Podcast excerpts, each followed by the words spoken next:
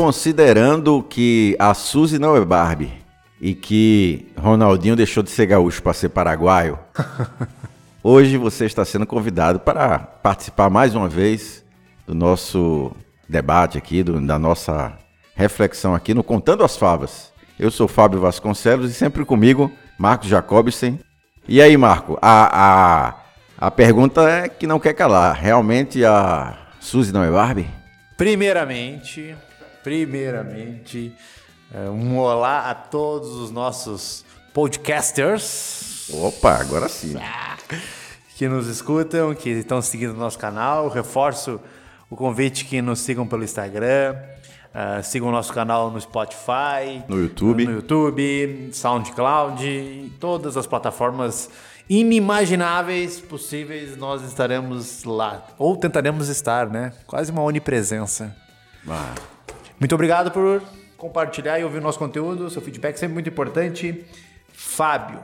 Dia 1, Marco. Dia 1 de março, houve uma matéria no Fantástico aí. O Brasil todo está repercutindo essa matéria e essa notícia de uma pesquisa. Na verdade, foi um trabalho jornalístico feito com o Dr. Drauzio Varela, onde ele apresenta um cenário dos presídios onde, ah, onde os que estão encarcerados, que são transexuais, são, são acometidos né, dessa, dessa visão marginalizada que, segundo ele, transforma a, o cárcere dessas pessoas num sofrimento maior. E a pesquisa, inclusive, no dia 1, apresentava um gráfico onde a maioria dos delitos cometidos por, pelo transexual né, que estaria ali cumprindo a pena, era por latrocínio, roubos, participação no tráfico, né? E uma pequena parte de, de, desse percentual, dessa pizza que foi apresentada, eram crimes hediondos, né?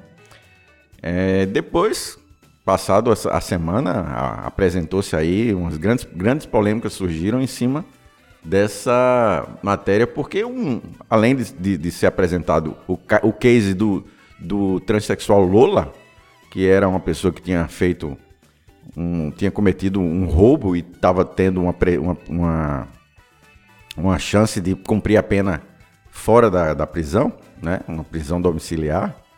E apresentado esse caso, logo depois apresentou-se o caso da Suzy, do Rafael, que ao final, numa cena muito romantizada pela, pela matéria, né? Muito bem feita, inclusive.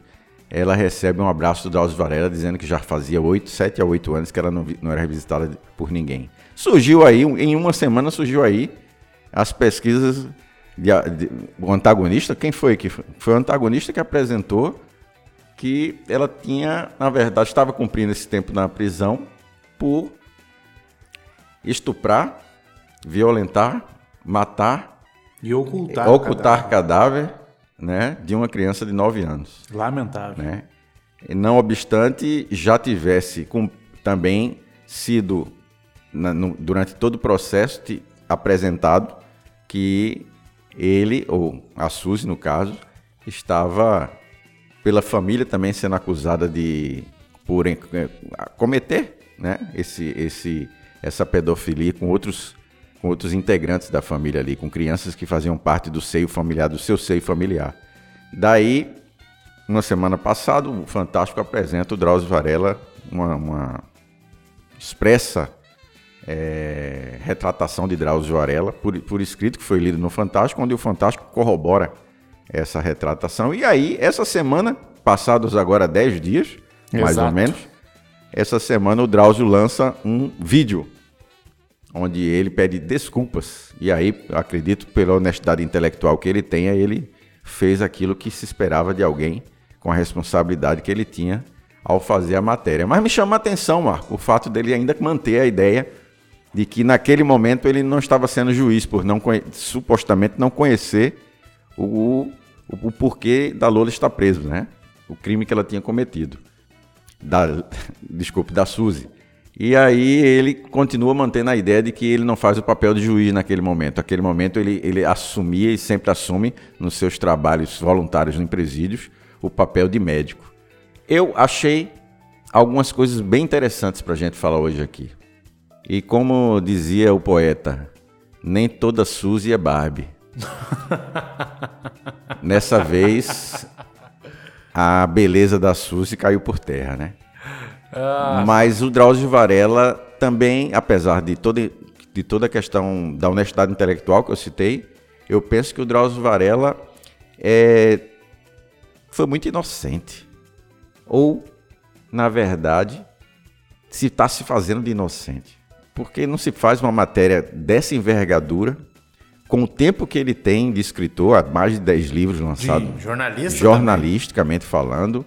Quem entende de jornalismo sabe que não se entra num presídio sem saber absolutamente nada em relação aos entrevistados, como ele sugere dizer que não sabia sobre ela, sobre a Suzy, e continua mantendo a ideia de que ele a abraçou e aí tá certo dentro da humanidade dele, enfim, dentro de todo o processo que ele, que ele acredita, mas que foi registrado e foi colocado no ar, a cena em que ele abraça ela, ele ali estava se colocando como médico e não como juiz. O que, é que você acha disso aí?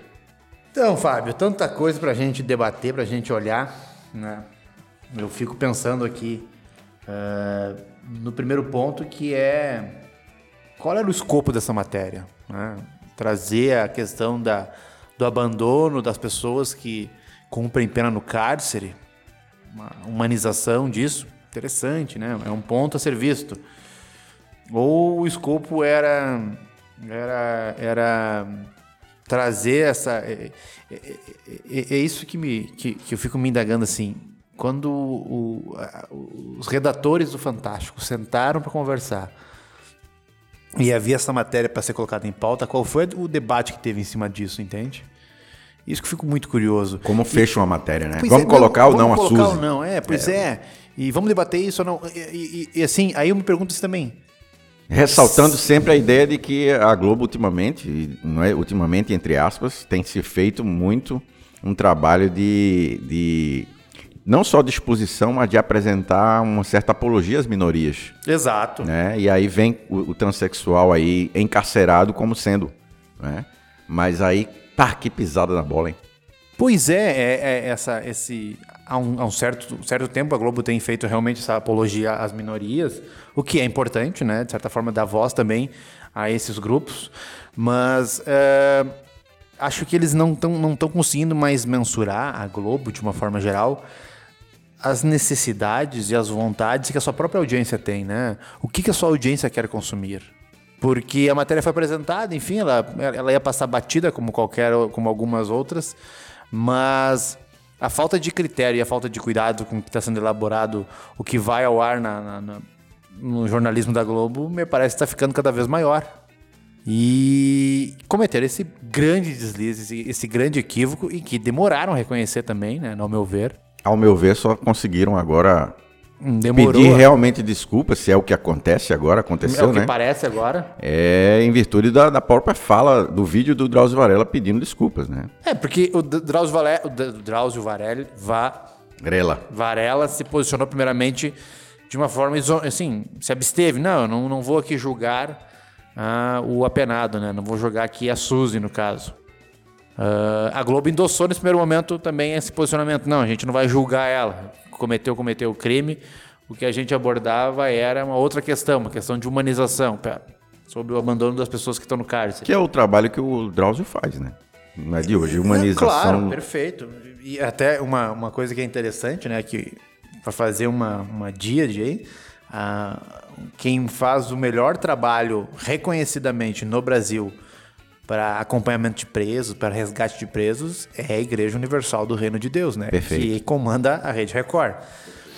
Então, talvez a, a, a Globo esteja olhando esse movimento também quis olhar esse movimento também para atingir, de certa forma. É, eu, eu gostei dessa tua colocação, porque isso vai para aquele caminho que eu gosto sempre de abordar, quando esses assuntos já viraram que polêmica. Se vê o que não se vê. É, o que é que tem na segunda camada que eu falo, né?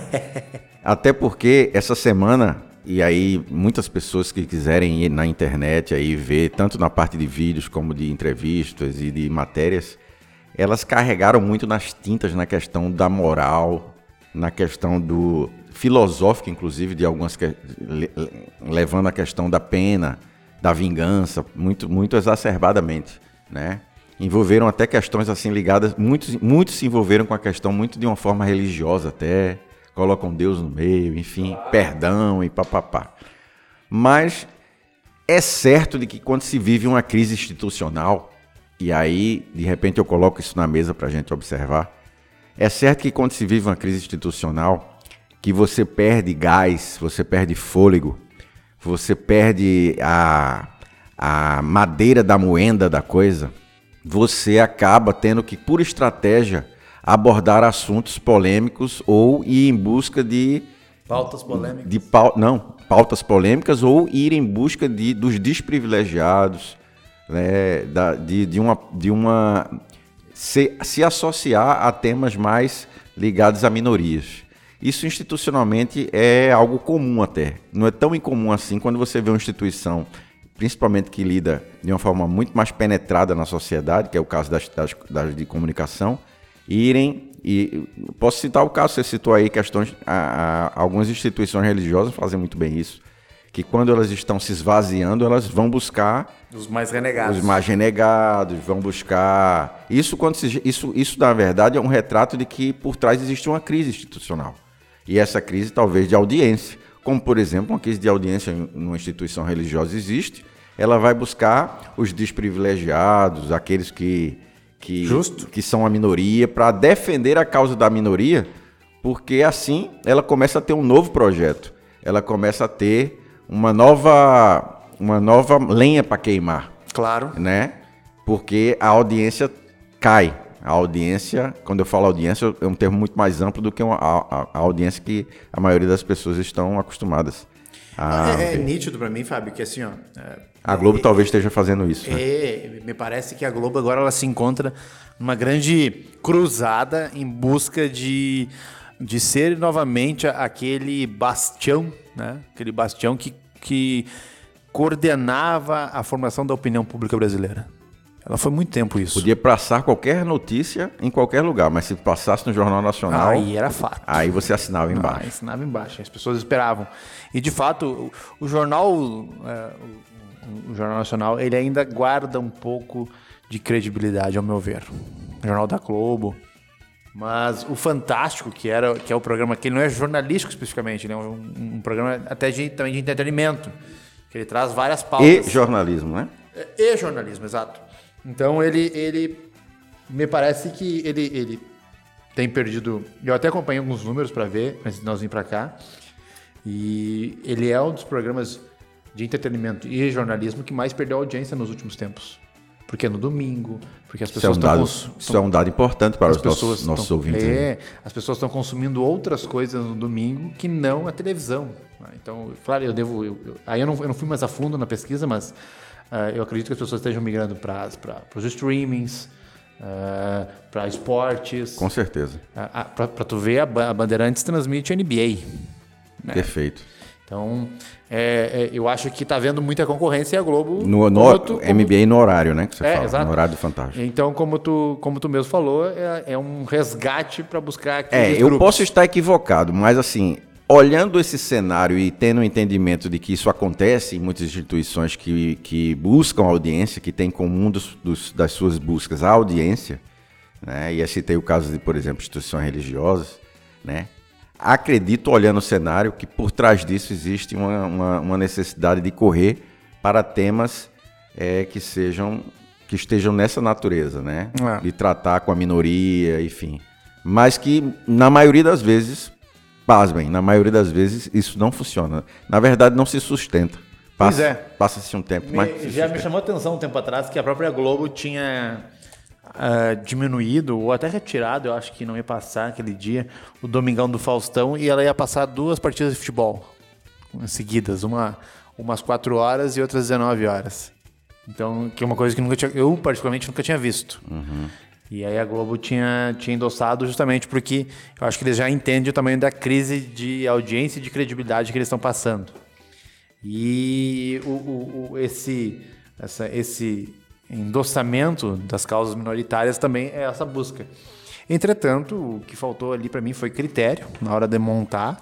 Eu não acredito nem um pouco na, na inocência do Drauzio Varela. Também não. Não consigo acreditar. O cara tarimbado desse jeito. É. É, não ia sentar ali com, com qualquer um dos apenados sem saber o que aconteceu. E ele só e ele só se torna médico agora na hora da sua defesa, na sua da sua desculpa. Porque até então, lá na matéria, em todo momento ele não é médico, né? Ele é jornalista.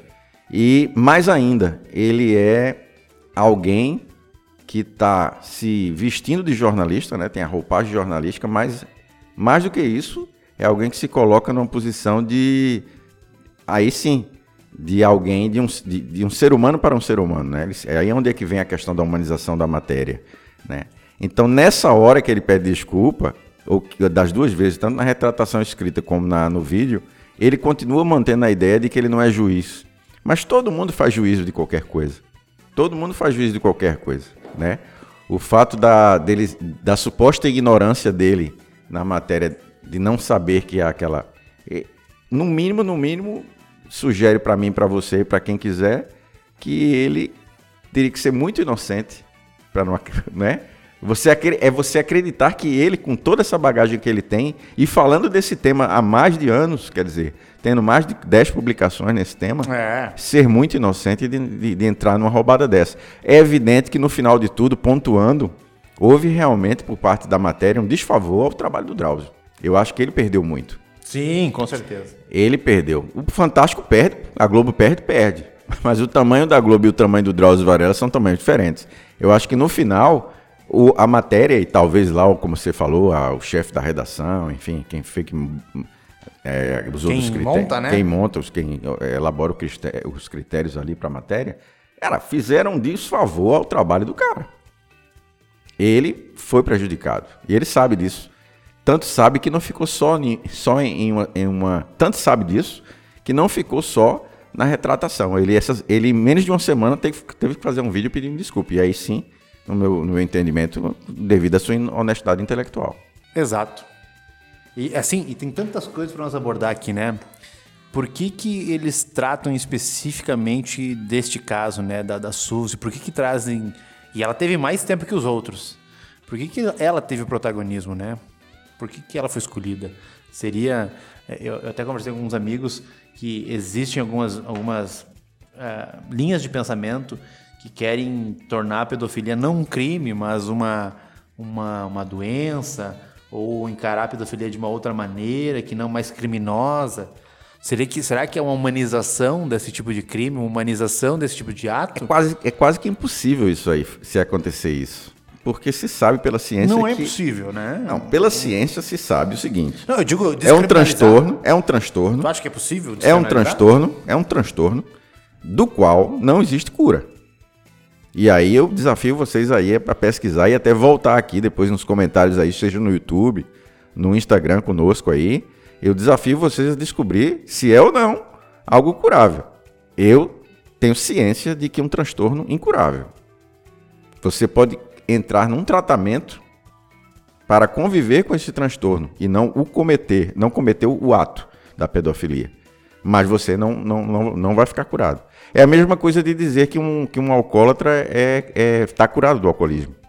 Ele, em tratamento, né, sob supervisão, ele evita né, na prática do alcoolismo. Mas ele não deixa de ser alcoólatra. Tá certo? Então é impossível você defender a ideia de que ela estaria curada. Se ela voltar para a sociedade, a Suzy voltar para a sociedade e, e em, em algum tempo ela vai cometer novamente o seu delito ela vai cometer pedofilia novamente. Então, ela é sim um risco hoje para a sociedade. É. Ela está cumprindo sua pena? Tá. A solidão faz parte da tortura da alma? Acho que sim. Claro. Né? Até porque o sistema prisional que existe hoje no século XXI não é o mesmo da Idade Média. Não é, se prende hoje mais para torturar ninguém. Se prende para ter algum tipo de sofrimento, para se pagar algum tipo de sofrimento. Como diz Chardin, para que esse sofrimento seja um sofrimento da alma, né? E é fato de que ali ela vai sofrer e se sentir só mesmo. É fato. Mas dizer que vai ser curada, em algum momento esse, esse pessoal vai ser curado, meu amigo, nem ela nem os padres da Igreja Católica vão se curar. Transtorno não tem, esse transtorno não tem cura. Né? E é um detalhe, por exemplo, que no meu ponto de vista é em, em dentre alguns é um ponto, por exemplo, que a Globo poderia ter, na matéria, o Fantástico poderia ter abordado. Tem cura para esse tipo de coisa? Né? Perdeu uma oportunidade muito boa de se fazer um trabalho na matéria em cima disso. Mas, como você mesmo disse antes, talvez o interesse não fosse esse. Pois é, é, é estranho. Tem tantas coisas para se abordar só nessa questão da Suzy, né? Na, na, segunda camada, essa que tu se refere, que a gente às vezes pode passar desapercebido no primeiro momento que iria passar desapercebido, na verdade, é o próprio crime dela, né? Quando vê a Suzy volta para a sociedade como uma, uma, um ícone da, da, de uma classe, um ícone de fala, um ícone de representatividade, que seria até perigoso, né? Imagina, eu, eu realmente acredito que o, o, a, é uma mitologização a, da, da, da, pessoa, no caso, é. né? Para se tornar um mártir, talvez, é, de algumas pois coisas. é, não, e assim, ó, tudo bem, eu acho que os, os trans, eles, eles são uma minoria, eles têm que ter representatividade, mas existem N tra eh, travestis e transexuais que têm um papel muito mais digno na nossa sociedade que realmente tem legitimidade para fazer uma representatividade. Até por esclarecimento, eu não sei se isso aconteceu porque eu não vi o final da matéria do primeiro domingo, que seria o do primeiro dia de março, mas houve. Professores estavam estimulando crianças a é, escrever cartinha, né? É, e, e, esse endereço foi passado, certamente. Foi, pois foi, é. foi, foi, franqueado esse endereço, né? Da, do, da onde ele está preso, o Rafael lá, que é está preso lá. Isso é muito sério, rapaz. Isso aí chega a um ponto de você achar que ponto, até que ponto você não é manipulado, né? A massa não é manipulada nesse sentido, né? Verdade, Até verdade. que ponto, claro, sabe o poder de, de, de, que uma emissora desse tamanho como a Globo tem. Mas até que ponto você você até que ponto, qual o percentual de manipulação, por exemplo, nas matérias, né? É por isso e se não fosse se descobrir isso aí, o pessoal tava mandando carta pro cara até hoje. É, e o cara tava como mártir. Então assim, ó, viva as redes sociais. Viva a liberdade de expressão. Viva a imprensa livre. Né? se não fosse ela, nós estaríamos aí sobre a tutela do, da família Marinho, né? ditando o que seria ou não uh, aceitável na nossa sociedade. Mas, uh, enfim, teria muito mais coisa para nós tratar aqui. Desde a da, da, da questão do, do, do, próprio desabamento econômico que a Globo vem sofrendo, né? Que está fazendo essa apela essas apelações. Eu, eu vi até uma, uma na, na época negócios que a Globoplay, né, que é o streaming da Globo, ele já atingiu 40% do faturamento da emissora. E a, a, a veiculação comercial disso na, na própria Globo está tá muito forte. Está muito forte. Eu acho que a Globo já sentiu que a TV aberta corre sérios riscos, né? Uhum. Então, uh, eles, têm, eles, têm, eles têm reforçado bastante o streaming deles. E tinha mais outra, outro ponto que eu também tinha lido, que era que era o Big Brother, os jogos de futebol e a última novela, aquela que tinha boleira, aquela que tinha uma... Eu não assisto novela. Eu, eu não assisto novela, né? Bom, tinha uma novela que era uma, uma boleira que fazia bolos, enfim. Ah. Que foram os, os triunfos da Globo em 2019. Uhum. Produtos de faturamento vinculados que tiveram resultado.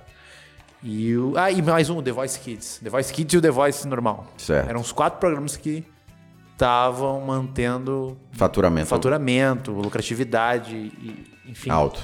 É. E que o streaming agora é, é, já estava chegando a 40% do que a emissora fatura. Esse é um dos pontos que a gente analisa só nessa matéria, né? Pelo, pelo, pelo a repercussão que ela tem. É. Também essa questão da pedofilia, que eu acho que ela não foi assim, ó, não mencionada à toa. Eu acho que existe grupos, é, linhas de pensamento que querem descriminalizar a pedofilia. E eles estão agindo. Eu acho que. Eu não, eu não quero aqui criar uma teoria da conspiração, né? Mas é, eu vejo muito disso. Já vi em bibliografia, já vi. Rola muito no YouTube também uh, linhas de pensamento que endossam esse tipo de comportamento, o que eu acho tenebroso, acho perigoso. Porque apesar de ser uma doença, eu acho que continua sendo um crime. Não, tu, continua sendo, vai ser Exato. sempre. Exato. Mas existem linhas que defendem a descriminalização. Sim, né? é real. É. Então eu acho isso tenebroso. E, e, e, também, assim, o quão forte é, a gente não consegue mensurar, né? As redes sociais. Instagram, Facebook, Twitter. O que também dá medo, né? Porque isso também, também tem dono, né? É, tem dono, mas rede social sempre existiu, na verdade. Né? Redes sociais sempre existiram. Ele agora, eles agora estão em outros ambientes, né? Elas agora estão em outros ambientes. E alguns são mais críveis, outros menos críveis, né? Ah, hoje, hoje muita gente, quando algo sai de, por exemplo, um exemplo a ser dado, né? Quando algo sai de interessante a ser validado, as pessoas correm para o Twitter. Twitter, verdade. É. Isso não é no Brasil, isso é no mundo. O mercado financeiro está. Mercado, é. Tá, e, e Facebook, Fábio, Facebook virou um partido de diversões. Tu sabe que. E as pessoas usam agora só o Insta para gestoras de, de recursos, né? Empresas gestoras de recursos. Que usam só. Que, que existe analista de Twitter cara fica acompanhando algumas contas, como do Donald Trump, do Bolsonaro, do Guedes, não sei o que, não sei o que, não sei o que. É real, o Twitter é algo hoje. Para acompanhar o mercado. Que se sustentou nesse viés da credibilidade, é. da palavra do. do de, até porque tem uma proposta de, de você falar pouco. Apesar de que aumentou o número de caracteres né, no texto, mas você fala pouco, né? Você, mas você emite a opinião é, de uma forma, vamos dizer assim, mais crível ali. Você pode ser contestado imediatamente. Né? É, como eu falava antes, o, Facebook virou um parque de diversões, né? Um lugar de ah. entretenimento. É, e o que havia um pouco de. O que havia um pouco de, de necessidade de compartilhar a vida e necessidade de, de expor sua, sua, seu cotidiano correu para o Instagram. Instagram. Instagram hoje é, tem hoje, vamos dizer assim, não, não supera o Facebook, mas tem hoje aí uma grande circulação de notícias, de, de, de, comportamento, enfim. Tanto que nós estamos aqui no Instagram, arroba, contando as falas. né? Apesar de que... É Somos um podcast. É, apesar de que hoje, se você for... Nós estamos, acho que no, na, na entrelinha, entre, entre essa, isso que você falou. Onde, onde você vê uma emissora que está saindo da, do, do, do meio de comunicação é, ordinário. Deixa eu complementar a tua fala. É, esses quatro produtos faturaram em 2019 e a Globo administra a conta de Instagram da, da, da Vivi Guedes, que era uma personagem da novela anterior. Que é dela, a personagem é da, a da emissora. A personagem é da novela, é da, da emissora, era da novela, era representada por uma atriz e a atriz continua vinculada com um contrato trabalhando para a personagem do Instagram. E, e, e, a Globo tá vendendo anúncios patrocinados na conta do Instagram, que tem milhões de, de, seguidores. Então a Globo agora, uma parte do seu faturamento já é composta por uma conta do Instagram. Que é de um personagem. Que é de um personagem de uma novela. Que ela está tentando, inclusive tá tentando fazer nessa novela atual, que a minha, a minha, a minha, a minha esposa acompanha, e me mostrou, o cara fez uma propaganda já para Claro, para Casas Bahias, mas não parece não tá colando tanto, porque a novela parece que ela. Tu vê, olha que coisa interessante. Essa novela é uma novela que fala muito do sofrimento da mãe, alguma coisa assim, pelo que eu entendi. Uhum. Que a mãe sofre, enfim, da luta das mães em, torno dos seus filhos. Perfeito. Ou, ou, pelo que eu vi, não está tendo tanta repercussão. A novela anterior tratava muito mais de uma mulher que era empreendedora, que fazia bolo, que vendia, que saiu do nada e crescia vencedora. E foi um sucesso, que até eu olhei a novela anterior. Uhum. É, não que eu seja parâmetro, né? Mas é uma Sim. novela que contagiou. Então tu vê como, como é interessante assim, ó, que o povo ele busca mais o exemplo a ser admirado do que o. O reflexo dele mesmo. O reflexo dele mesmo. É, muito bem, Fábio, isso mesmo. Mas, Babene, siga a tua, tua linha.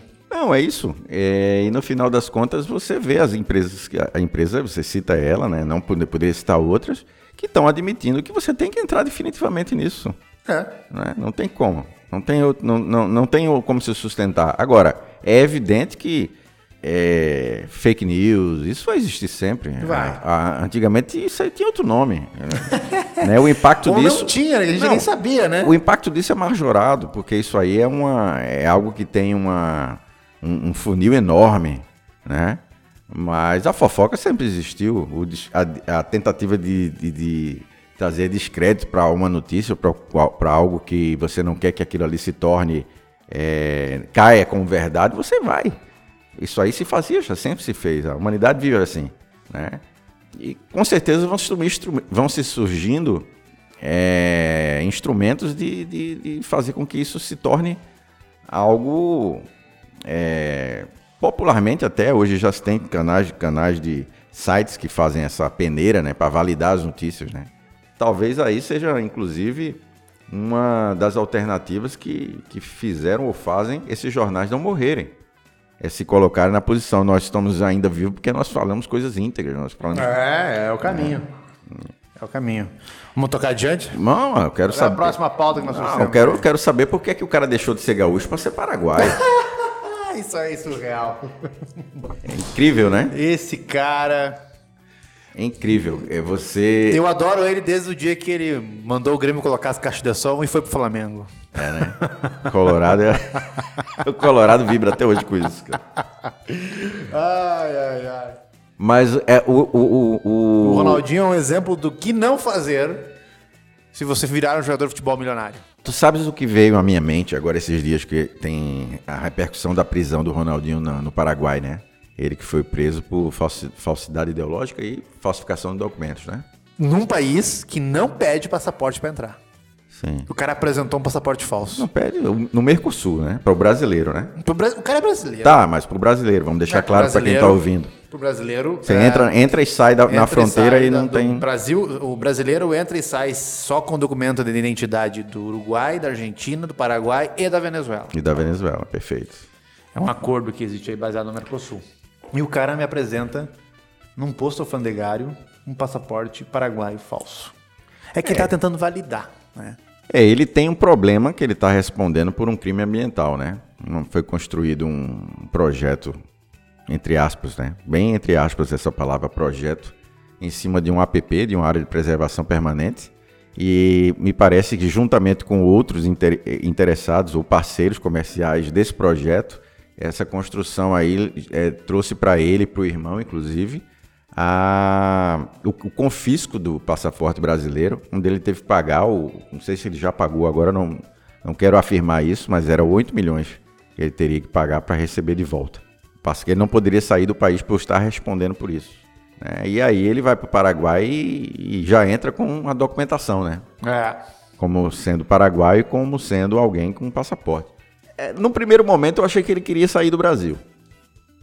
Porque pelo Brasil ele não ia sair. É. E aí ele com passaporte paraguaio, ele sai e, vai e volta pelo Paraguai. né? Ele, inclusive, tem cidadania espanhola também, né? Cidadania espanhola. Quem não sabe. E, e no Brasil, o, o passaporte espanhol dele ficou retido. Ou na última tentativa que ele tentou sair pelo Brasil. Acho que por isso ele tentou.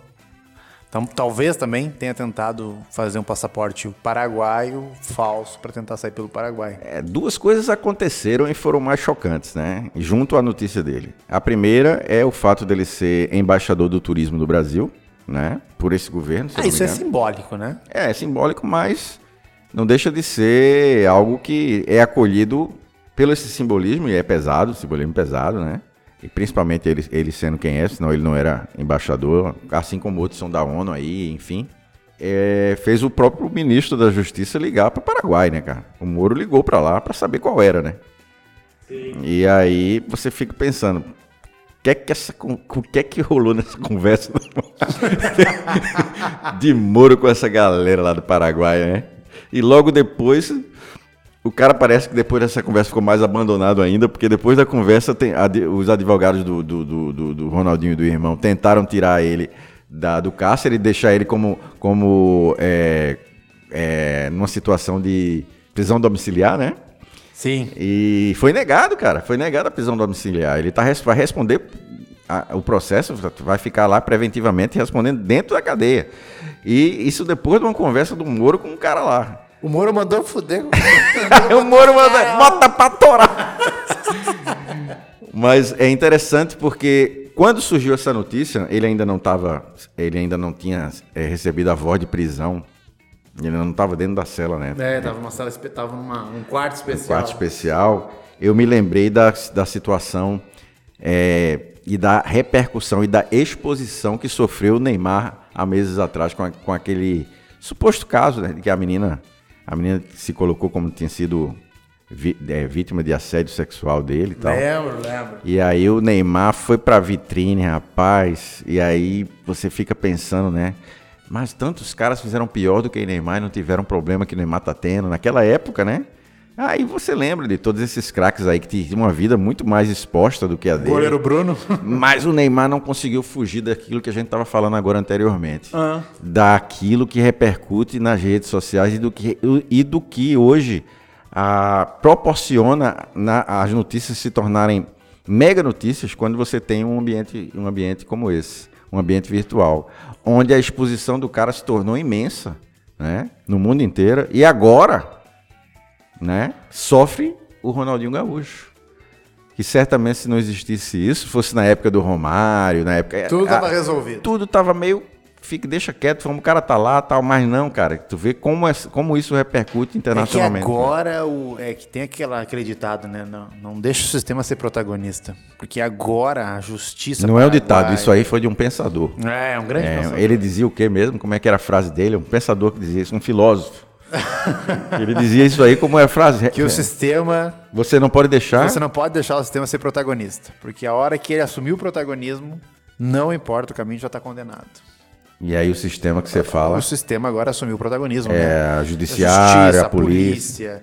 polícia. Essas instituições, elas são coercitivas, elas e elas não podem ser ridicularizadas. E o Ronaldinho se colocou, criou uma situação que ele estava deixando vexaminoso para o sistema judiciário paraguaio, para a polícia paraguaia, né? E até saiu aquela, que na minha visão, se eu sou advogado dele, que, né, se for advogado dele, recomendaria não ter feito, era ter tirado selfie com o policial, selfie com o delegado, selfie com o procurador, selfie com não sei quem, foto, foto, foto, foto. Não que talvez ele tenha feito isso né, voluntariamente ou, ou, ele tinha escopo, mas é que as pessoas não, não, ele não entendeu a situação, né? Ele achou é, que é, com, possivelmente. Ele achou que, que com uma é. meia dúzia de conversas coisas se resolver. Há uma clara distinção entre a imagem de, das fotos que Ronaldinho tira com os policiais, o pessoal ali em volta dele, do lado do Paraguai, com a imagem dele algemado, cobrindo, cobrindo obviamente, os pulsos, mas algemado. Há uma clara distinção no seu semblante. Exato. Onde aquele último semblante, onde ele está algemado, já mostra que ele parece que não, realmente estava ali completamente assim, abalado, diferentemente daquilo que no início, quando ele chegou ali, começou a aparecer nas fotos. É. É alguém que parece que parecia que estava achando que aquilo ali era uma onda. É. Ia e se passar. ele tivesse tirado as fotos depois, ele está solto e está garantido que não voltaria, a coisa teria sido muito mais tranquila. E eu acho que realmente no início até deveria ter, porque o Ministério Público do Paraguai não faz acusação formal. Então se encaminhou a coisa para ficar em panos quentes. Mas aí a repercussão das fotos, eu, eu, eu acompanhei até que o, é, é, é o Marito, que é o presidente do Paraguai, ele não se posicionou muito favorável às fotos. Né? Não gostou daquele, daquele movimento. É, pareceu aí, aquela história do. O cara tá achando que aqui é a casa da mãe Joana. Né? É, entendeu? E aí o Paraguai, que no Brasil já tem uma fama de ser um país controverso, tava, tava no senso comum, né? Não, o cara vai sair do Paraguai o que quer. E aí agora.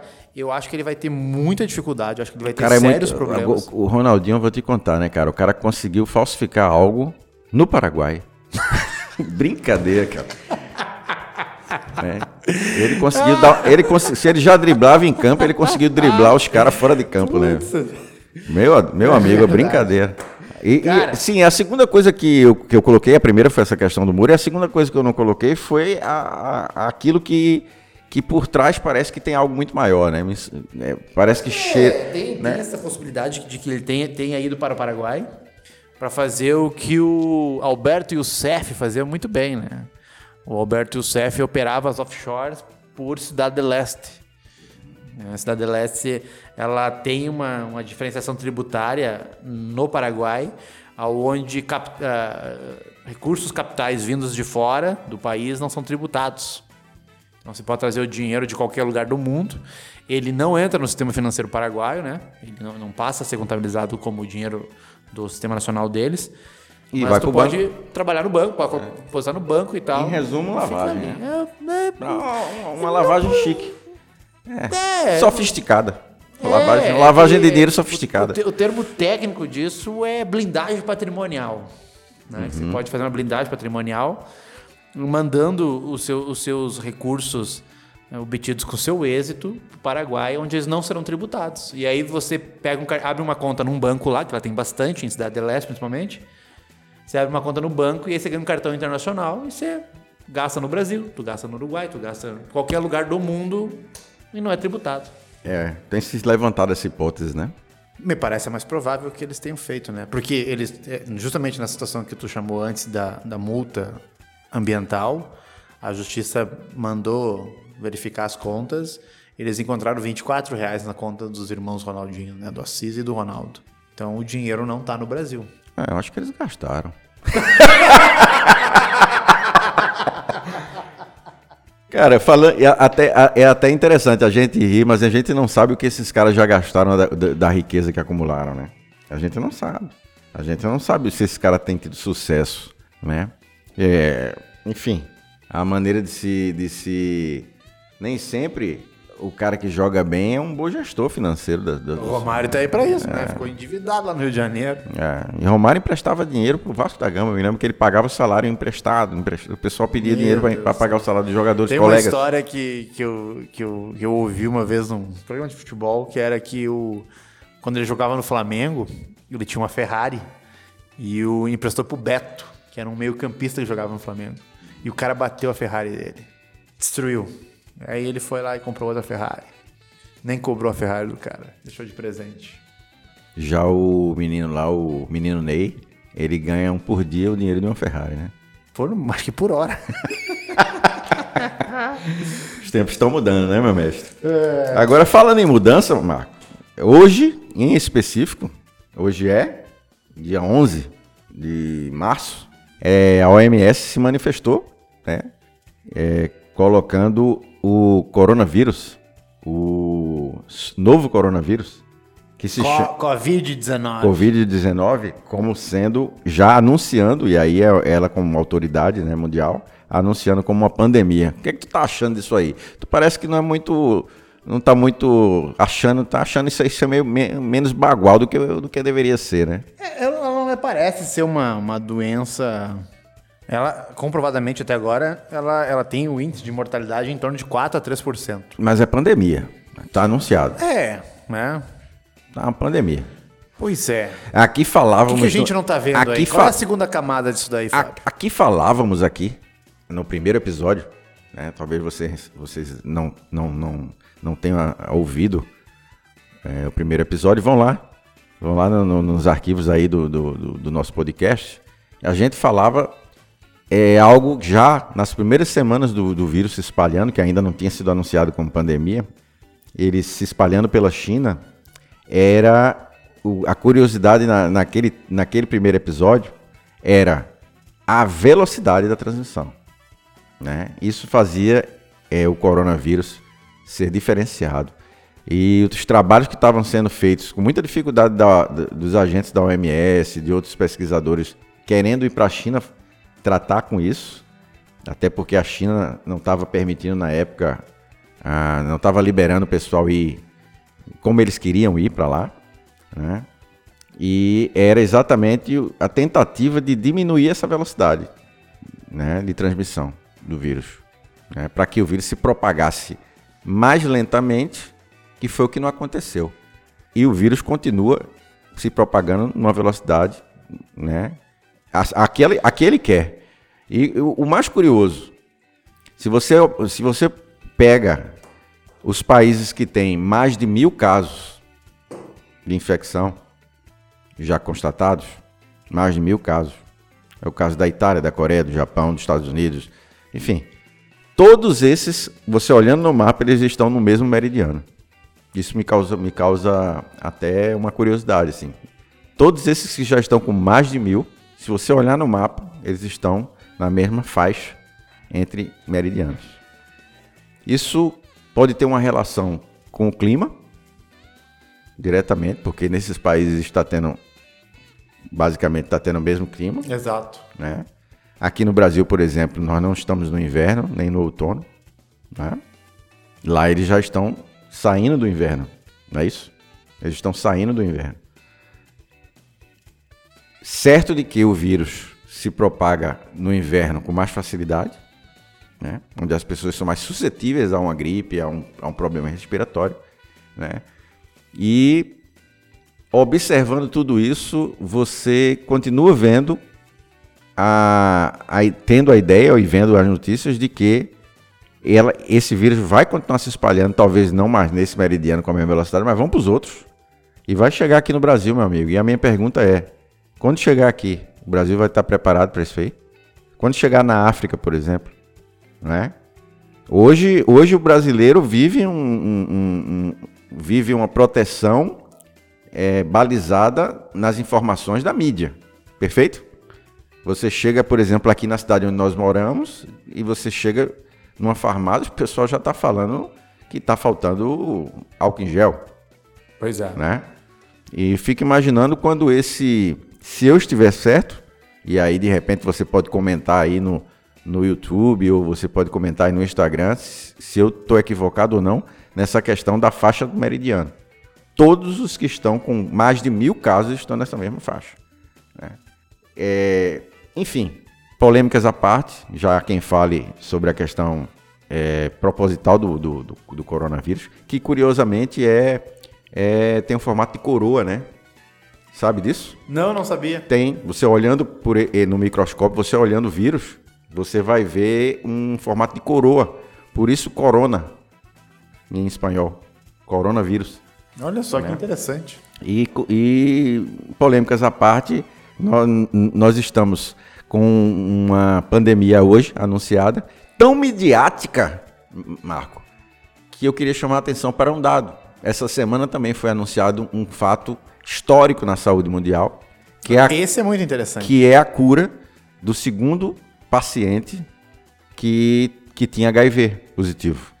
Então, ele foi curado do vírus HIV positivo, ele foi curado da AIDS, popularmente conhecida AIDS, foi dado como curado agora, depois de 30 meses sem ap apresentar no, no seu organismo o vírus da AIDS. Esse cara era chamado paciente Londres. Existiu o primeiro caso de cura que foi o paciente Berlim.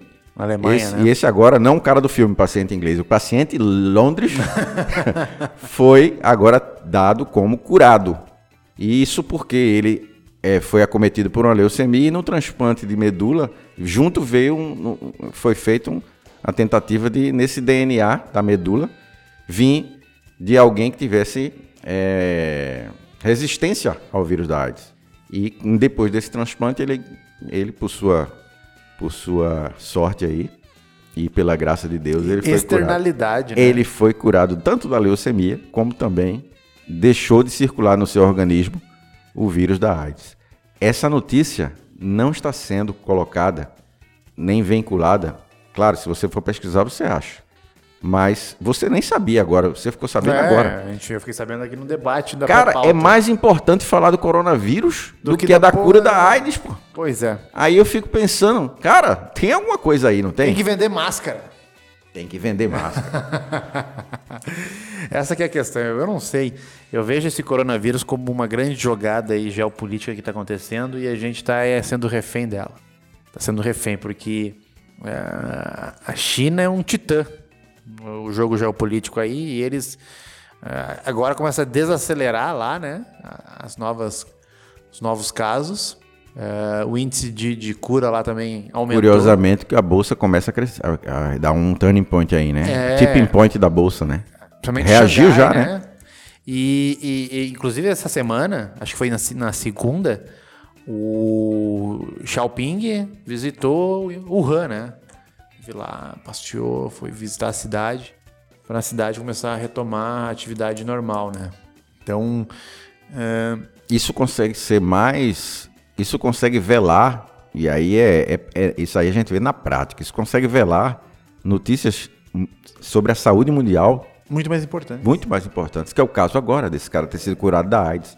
É óbvio, né, que é um tipo de cura que para você ela experimental é né? para você trabalhar a ideia de que ela vai se tornar popular popular massificar essa cura é muito mais complicado é muito mais delicado fazer esse tipo de análise mas o cara foi curado a tão esperada cura da AIDS me parece que está acontecendo agora e o pessoal está falando exclusivamente do da pandemia né, que mata o quê? 3%. É, 4%. Taxa de mortalidade 3%. Na verdade, o, o grande problema que eu vejo no coronavírus é que ele me parece que ele sobrecarrega os sistemas públicos de saúde.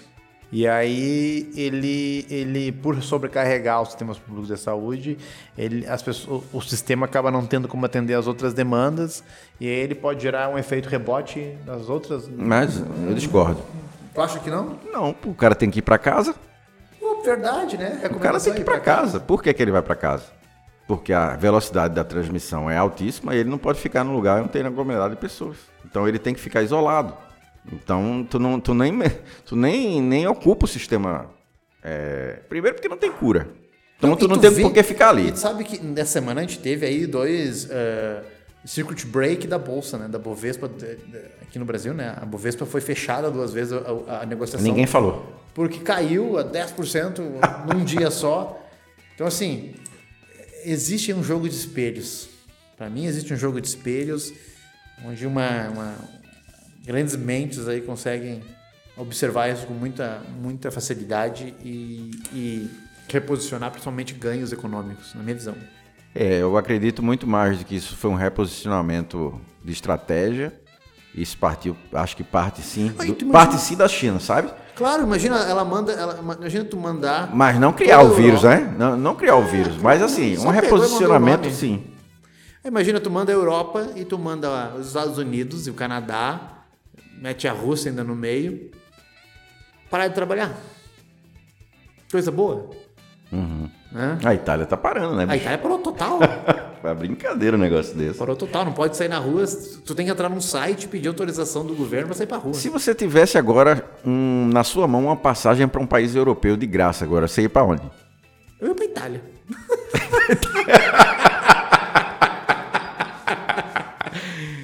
Pô, imagina chegar lá. eu ia pro Japão, velho. Pisa, imagina chegar lá no Coliseu, sem fila, sem ninguém. Ah, beleza, né, velho? tirar foto sozinho. Beleza, vai tranquilo, porra. Vai, que isso? É, brincadeira, né, cara? Diz que os caras que estão lá, até vi um brasileiro falando, eles estão vivendo a vida do italiano. É, Não estão com a vida de turismo, né? Aham. É, em fila, de, mas estão vivendo uma vida tranquila. assim. É, não tá, E tem italiano que tá pé da vida aí, porque é por causa Imagina do, do é desconto deve estar pra alocar um carro pra passear agora lá, por, pela, por Assis. É uma chance de viajar, né? Agora pra, pra- pra- de avião aí, barato. Tu repente. lembra quando teve, a- acho que foi a gripe do A- porco? H1N1, eu acho. Que foi no México, né? H1N1 era no México, não era Não, o ponto? A, a, a, a- a- qual é que é? A Tamiflu, a que você tomava Tamiflu, né? Tinha uma que era do México. Eu não lembro agora. Tá, fa. Foi uma H1N1 é na Espanha, pô. É aviária, né? Teve, um, é, teve uma que o, o epicentro era o México. Acho que foi um pouco foi, foi anterior ainda à A H1N1. SARS, foi a SARS. Foi a A SARS, né? foi a- aquela a de problemas respiratórios. Que era no, o ponto era o México. do México. Ah, tinha, tinha pacotes para Cancún, pra todo lá. Pra, pra, por... Eu não vi ainda Tinha por aqui por 100 pacotes. dólares, rapaz. Cara, eu não vi ainda, mas vai surgir, viu? Vai, temos que ficar atento. Então, ficar atento, vai surgir. Quem quiser viajar é a hora, Assim, ó, pessoal. ah, eu, eu, eu, eu, eu fico muito descrente disso, sabe? E todo ano tem a porra de uma pandemia no mundo aí. Ah, vai fuder com tudo, vai todo mundo morrer. então, assim. E os filmes ajudam, os hollywoodianos são bons nisso. É, então. Sempre botando medinho na Então, eu galera. acho que a gente não tem que se preocupar muito com isso aí. Se a natureza realmente quiser se livrar da raça humana, ela faz assim, ó. Tchau. Tchau, acabou, vambora. O planeta é meu. Que vocês digam os dinossauros, né, bicho? Que digam os dinossauros. Então, entendeu? A gente está aqui, a favor, é um favor que a gente está aqui. A natureza aí que determina a nossa existência aqui. Então, ó, vamos ignorar essas coisas. Agora aí. falando em medo, cara. Tu tá com medo de Bolsonaro, é? Porra. Tá com medo, né? Essa semana, deixa eu te falar uma coisa. Essa semana é um- um- algo que eu, eu fiquei um pouco assim, cestroso, né? Eu vi o- aquele humorista carioca se- é, fazendo uma, uma, Sátira. uma sátira com, com os, aquela- aqueles repórteres que você tanto fala nos episódios aqui anteriores, daquela fala do Bolsonaro ao sair do Alvorada, né? Ele sai do Alvorada ali, se eu não me engano, e, e assim que ele sai, ele já fala com. Ali, ali antes de entrar no carro, ele já fala com alguns jornalistas. Isso. E aí o Carioca chegou ali com a banana, cara, vestido de Bolsonaro, fazendo uns trocadilhos assim, é, imitando, né? Imitando, é, fazendo Ele uma caricatura. chegou junto com o presidente. Não, ele chegou sozinho, depois o Não, presidente sim, chegou. o presidente estava na mesma, na mesma Cara, e, o, comitiva. ca- e o cara até oferecendo banana pros jornalistas ali. Eu achei de um mau gosto aquilo. Eu achei, inclusive, que não pegou legal, porque não só. Não que o cara não tenha feito um bom trabalho, até rido das piadas dele que ele fez na hora lá. Claro. Mas assim, de alguma forma, me parece que aquilo dali é, é um episódio do, do programa dele que vai ao ar em breve. Sim. Mas, cara, se utilizar da máquina para aquilo, assim, e o Bolsonaro meio que permissivo, assim. Aí chamou o cara para tomar café e o cara Ah, brincando. tomar café, levar o cara no palácio, acho que tranquilo, né? Todo mundo tem que visitar, enfim. E o cara tem relacionamento com o presidente, vai. Agora, aquilo dali, eu acho que era um momento muito do presidente mesmo, né? Era um momento que o presidente tornou ritualístico. Sim. E- ele, ele, E aí ele mesmo agora gerou uma. Ele deixou. caricaturalizou É. aquele momento que é, talvez para muitos, você era um deles, acreditava ser um momento de, de, de muita seriedade, né? Exato. E aí o cara, pá, o cara colocou Porque nenhum presidente fazia isso, de, de pautar, de ter uma pauta com a imprensa hum, antes de, de sair do palácio, né? Indo pro, pro trabalho, digamos assim. Então eu achava, eu achava muito bacana. Agora essa, essa carica- carica- caricatura que ele fez não pegou bem. Não pegou bem. E é que tá, né? O presidente. E agora teve essa. Eu tava vindo pra casa esses dias aí. Foi segunda. Aí Eu vi no rádio que o presidente tinha falado que tinha ganho a eleição no primeiro turno e que não tinham manipulado pra ele ir pro segundo turno, né? Eu, que a sua preocupação era, o- era o fato de as próximas, assim como essa foi, segundo ele, ele vai provar isso, em algum momento ele disse que vai apresentar as provas, a, o sistema eleitoral brasileiro, ele é suspeito de fraude, ou seja, ele não é sério. Ele, ao momento que ele fala isso, ele está querendo dizer que está preocupado com as próximas eleições. Exato. Ele, te- ele teria que estar preocupado era com o Moro. Se é que, se é, se é que não tá. Mas assim, ele não altera em nada o resultado. Isso aqui é interessante, porque ele, ao afirmar isso, ele é como a gente tem que olhar a segunda camada que eu falo sempre. Ele, ao afirmar isso, não está defendendo em nada aquilo que foi o resultado final, porque ele- ele Exatamente. ganhou do mesmo jeito, Exatamente. né? Na verdade, ele tá dizendo que até a dele pode ter sido fraudada. Exatamente. Então, assim, eu não entendo, quer dizer, eu acho, não é que eu não entendo, eu acho perigoso. Por quê? É, eu, eu, eu, eu sou um dos que mais endossei também a mudança de paradigma no Brasil, mas essas fletadas com ah, esses. Não, eu não vou dizer que é um ataque, mas é uma certa depreciação das instituições como a própria justiça eleitoral. Porque assim, ó, quando ele ganhou no segundo turno, se falou assim, não, a justiça eleitoral no Brasil funciona Perfeito. né? Não, não se levantou uma suspeita. Uhum. Que se tivesse havido a vitória do PT, se criaria novamente essa, esse fantasma das urnas. Deixa eu te né? fazer uma provocação aqui. Semanas atrás, eu estava vendo alguns vídeos no YouTube e eu vi o Olavo de Carvalho sugerir que tinha acontecido isso nas eleições passadas, de que ele havia um- uma ideia por parte dele de que o Bolsonaro já no primeiro turno teria ganho as eleições.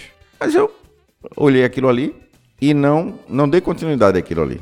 Achei que era algo tão frívolo que eu não dei continuidade a a- a ver o Olavo falar sobre isso. Dias depois, quem aparece falando sobre isso? O próprio presidente Bolsonaro. Seria ele o Merlin? Seria ele o guru? Seria ele o guru do, do, do presidente, como tem um, um livro aí que saiu em janeiro, guru do presidente? Olavo de Carvalho, guru do presidente. É, Será que ele realmente segue, não só filosoficamente, mas segue conselhos do próprio Olavo? Não duvido. Eu tenho um amigo meu que trabalha lá na. Veja que eu tô falando de fatos, con- tô falando de fatos concretos, Eu né? sei. Eu vi o Olavo falar sobre isso e Sim. dias depois aparece o presidente falando. Eu tenho um amigo meu que ele, ele estudou comigo e agora ele está trabalhando lá em Brasília. E ele trabalha no Palácio Planalto.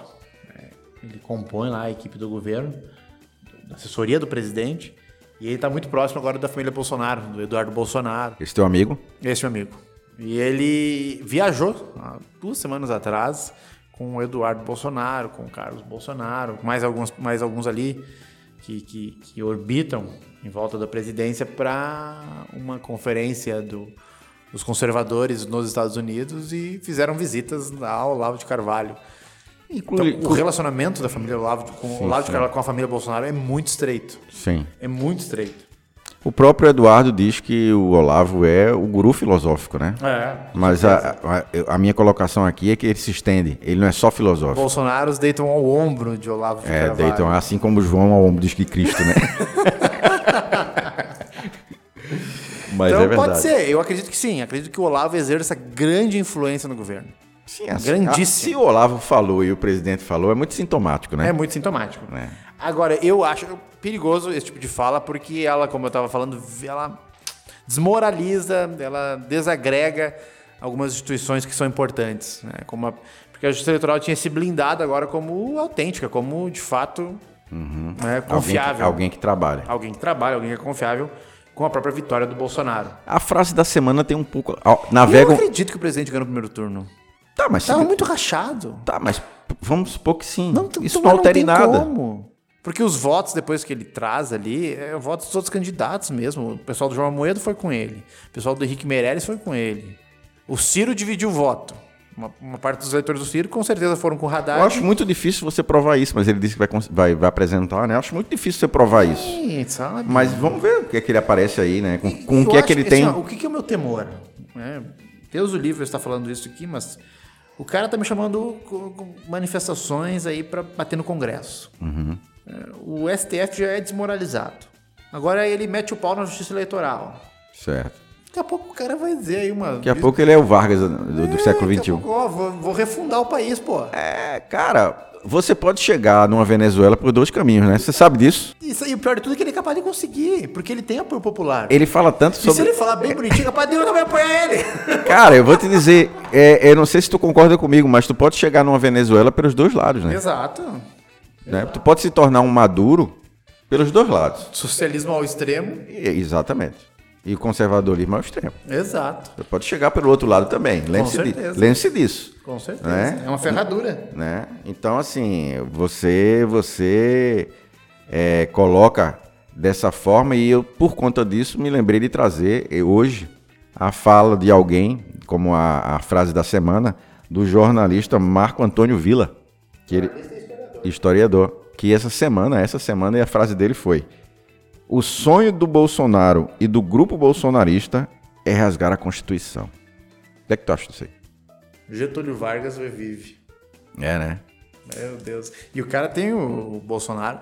E, e, olha só ainda, corroborando naquela, nessas falas que eu fiz, né? Da, do, do, do assinte à justiça eleitoral, de um certo de uma certa fala de um presidente da República endossando manifestações contra o Congresso. Uh, o presidente tem os militares na, na mão, né? Tem todo um palácio, é o ministério que tem mais militares do que próprios, os próprios governos militares, né? Perfeito. Então, ele, ele tem tudo, se ele quiser. Você acha que ele é realmente inteligente a ponto de pensar isso aí? Eu não sei, mas eu acho que ele, o problema dele. Eu, é que... eu, eu quero dizer inteligente porque eu, eu, faço uma diferença clara entre pessoas espertas e pessoas inteligentes. Claro. É. Mas eu acho que ele, ele o, o, gargalo dele é o próprio exército. Eu acho que o exército não quer uma coisa nesse sentido também. Uhum. Mas se, se, se, o Estado-Maior é, fizesse tá. uma cutucada. É, eu acho, cara, que ele, ele vai ter muito trabalho, talvez, que vai impedir ele de ser mais ousado. E o trabalho já começou. Eu, eu não sei se o, eu não sei se o, o, o capital humano que ele tem, eu não sei se o capital político que ele tem hoje está tão coeso assim. Eu vejo já uma, uma certa, uma certa incomodação entre militares e evangélicos, por exemplo, entre, entre esses ideo, esses da ideologia liberal. liberal, esses olavistas, vamos dizer assim, também com os evangélicos. Esses dias, o Olavo me parece que, se eu não me engano, há poucos dias atrás andou falando mal dos evangélicos. Então, assim, ele tem grupos ali dentro, do, do dentro daquela sacola ali que precisa, ele precisa ser a linha de costura. E se ele não for um grande líder nesse momento, ele não vai costurar. Que bom, né? Que bom que tem vários grupos também, porque aí ah, o problema vai ser quando houver homogeneidade. Aí o perigo está feito. Aí lascou tudo. É. Vamos adiante? É isso aí. Vamos para nossa pauta cultural? E eu trouxe uma coisa boa. Opa!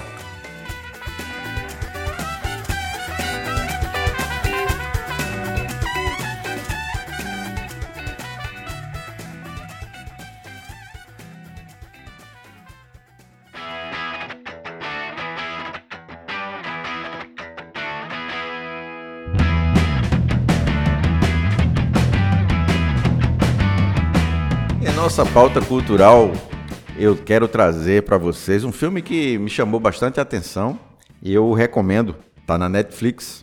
Viver duas vezes. É um filme que trata aí do, do Alzheimer, né? É uma história de um professor de matemática que vai perdendo a sua memória gradativamente. As memórias recentes vão começando a se, per se perder e a família se envolve, na verdade, com uma proposta que ele faz no início do filme de rever um amor da infância. E a toda essa mobilização da família para ir rever se encontrar essa pessoa primeiro, saber como ela tá e qual tipo de vida, se ela ainda lembra dele, qual tipo de vida ela levou, porque ele já é um senhor, né? E como foi que ela viveu esses anos que eles não se veem. A narrativa do filme é belíssima, é um filme que é um, é um misto de humor com drama, né? Bem contado, muito bem contada a narrativa e vale a pena é você ao final do filme você se sente regozijado, porque vale a pena chegar no final do filme e ver como a linha de costura ela começa lá no início do filme e termina é, trabalhando muito bem as questões dramáticas da doença com a experiência de vida desse homem e aquilo que todo mundo busca, que é o seu propósito existencial. Busca sua resposta como sentido existencial de cada um. Então vale a pena recomendo. Filme na Netflix, se eu não me engano, é um filme espanhol. Viver duas vezes é o nome do filme. E quero, Olha aí, ó. e quero agora elogiar né, uma indicação do Marco aqui, que foi feita, não sei se no, no podcast passado, Foi no acho que passado. que eu assisti, tive a oportunidade de, de assistir, maratonei o documentário sobre o caso de Melanie McCann. Madeleine McCann. Madeleine McCann foi aquela menina que desapareceu é, resort num resort em Portugal, em Algarve. Algarve. Né? Os pais estavam jantando à beira da piscina do hotel quando foram ver, a visitar o quarto onde dormiam os gêmeos, seus irmãos e ela. Foram lá, não tinha mais ninguém, só tinha os gêmeos. A menina tinha desaparecido. Deve lembrar vocês da repercussão, que isso foi em 2007. Isso aí repercutiu o mundo, né? repercutiu o mundo e todo o documentário baseia-se num- numa, numa tentativa, nova tentativa de criar é, uma cronologia, no caso, né, onde, onde um documentário anterior que tinha sido feito na, em, no- em Portugal, né, não tinha sido muito reconhecido e agora esse documentário trabalha muito cronologicamente os fatos e deixa você com pulgas atrás da orelha. Porque realmente, até hoje a menina não desapareceu, já são 14 anos, se eu não me engano. E ela, aliás, 14 anos, é isso? Foi em 2007, né? Isto?